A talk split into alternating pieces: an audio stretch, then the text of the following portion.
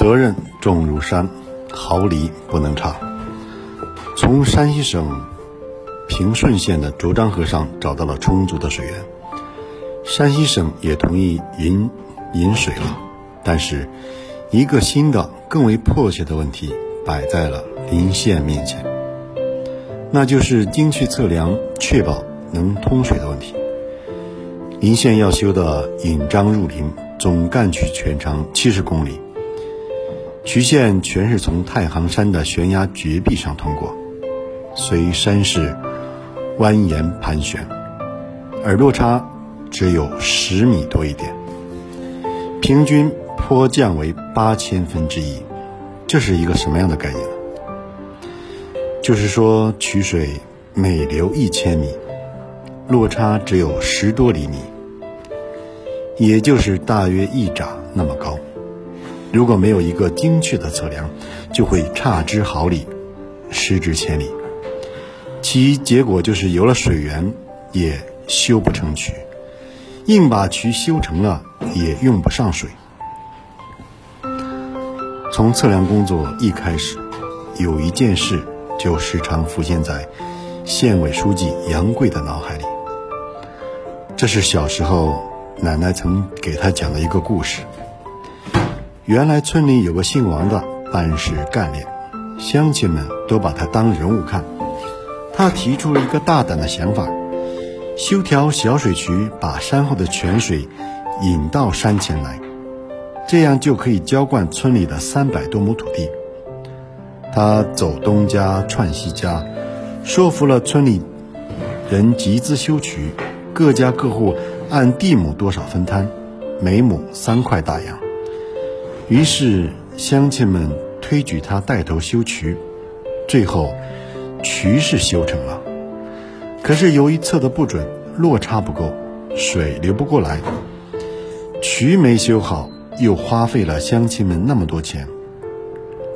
他感到没脸面对乡亲，上吊自杀了。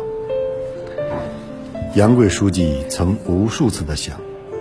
这样的悲剧会不会在引漳入林工程中重演呢？既然如此，为什么不加大水流落差，减少难度呢？这是因为，如果渠道的海拔低于这个高度，取水过不了坟头岭，就会使灌溉面积由五十多万亩减少到七亩，红旗渠将成为一个局部工程。这样高的要求，这样重大的事情，谁能保证不出差错？谁敢担当？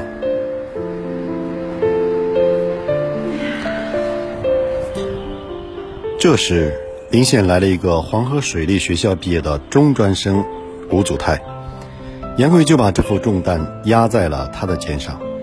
在今天看来，把这么重的责任交给一个中专生。是不是有点太草率了？可当时不仅只有一个科班出身的中专生，而且只有两台测量仪器。县委派出三十五名水利技术员沿漳河测量，提出三个引水点：一是平顺县石城侯壁段下，就是现在的引水地点；二是单车村；三是新安附近。比现在引水的地方高很多。如果从那里引水，渠道可以从南古洞水库大坝上过来，穿过马鞍山的黄鹿礁，从姚村水河凿洞过来，还能建一个高水头、大流量的发电站，并把南古洞、宫上、药子街三大水库连贯起来，引水搞调蓄。测量队汇报后，大家都倾向于后两个引水点。刚刚走出校门的吴祖泰，带着测量小组，马上投入到测量工作。主渠道七十多公里距离，对于平原地区的直线距离来说，算不上多长。可是要知道，这里却是在上不着天、下不着地的绝壁上测量啊！一山比一山高，一沟比一沟深，有些地方。甚至还是人类第一次涉足。有时水平仪在悬崖上找不到合适的支点，吴祖泰就让人用绳子把它吊在悬崖边，让水平仪的两个支点放在自己的肩膀上来测出曲线。凭着顽强的毅力和一丝不苟的精神，测量人员攻克了一系列的技术难关，在最短的时间完成了红旗渠的设计蓝图，而且一拿就是三套方案，上中下三个饮水点，三个饮水方案一下子拿了出来，这需要付出多少心血和汗水？杨贵书记又担心测量不准，又让复测了四次。最后，吴祖泰郑重地对书记保证说：“杨书记，就是这八千比一的坡比，我们的设计没有问题，我可以用脑袋担保。”在一九六零年二月，引张入林工程全面动工后。能称得上工程技术员的就二十几个人，三万多民工，七十多公里的战线，技术力量明显薄弱。二十几个人跑东跑西，跑南跑北，就是每天不睡觉也顾不过来。许多施工点出现了误差，吴祖泰一般技术人员干着急，解决不了问题。这时，杨贵书记开会回来，带着吴祖泰等几个技术员，用了三天时间徒步走遍了整个工地，进行实地考察测量。有的施工点一公里就误差一米，这对于工程要求八千比一的坡比怎么算？照这样修下去，大渠过不了分水岭，修的就是一条废渠，怎么办？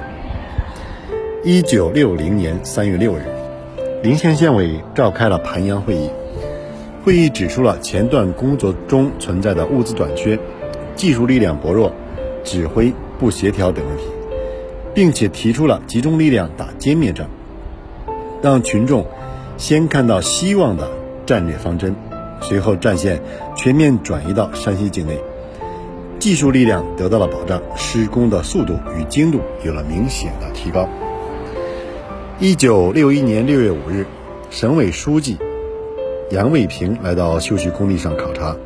一段路走下来，杨卫平书记一句话没有说。坐下之后，杨书记非常严肃地问杨贵：“测量的怎么样？水究竟能不能流过来？渠道修成了，水流不过来，你怎么办？漳河本身泥沙量大。”渠道如果淤积了怎么办？你们计算过吗？渠道的最大引水量有多大？渠墙的承受力又有多大？一旦渠墙无法承受水的压力坍塌了怎么办？一系列的问题让杨贵出了一身冷汗。杨贵连夜找来了水利局的局长，让他马上组织力量再次进行复测。他对水利局长说：“如果测量不准确，一个环节出了问题，修成的渠到时候水流不过来，咱们两个就只有从这太行山上跳下去，向全县人民谢罪了。”经过认真复测，设计正确无误，杨贵的心里才算踏实了一些。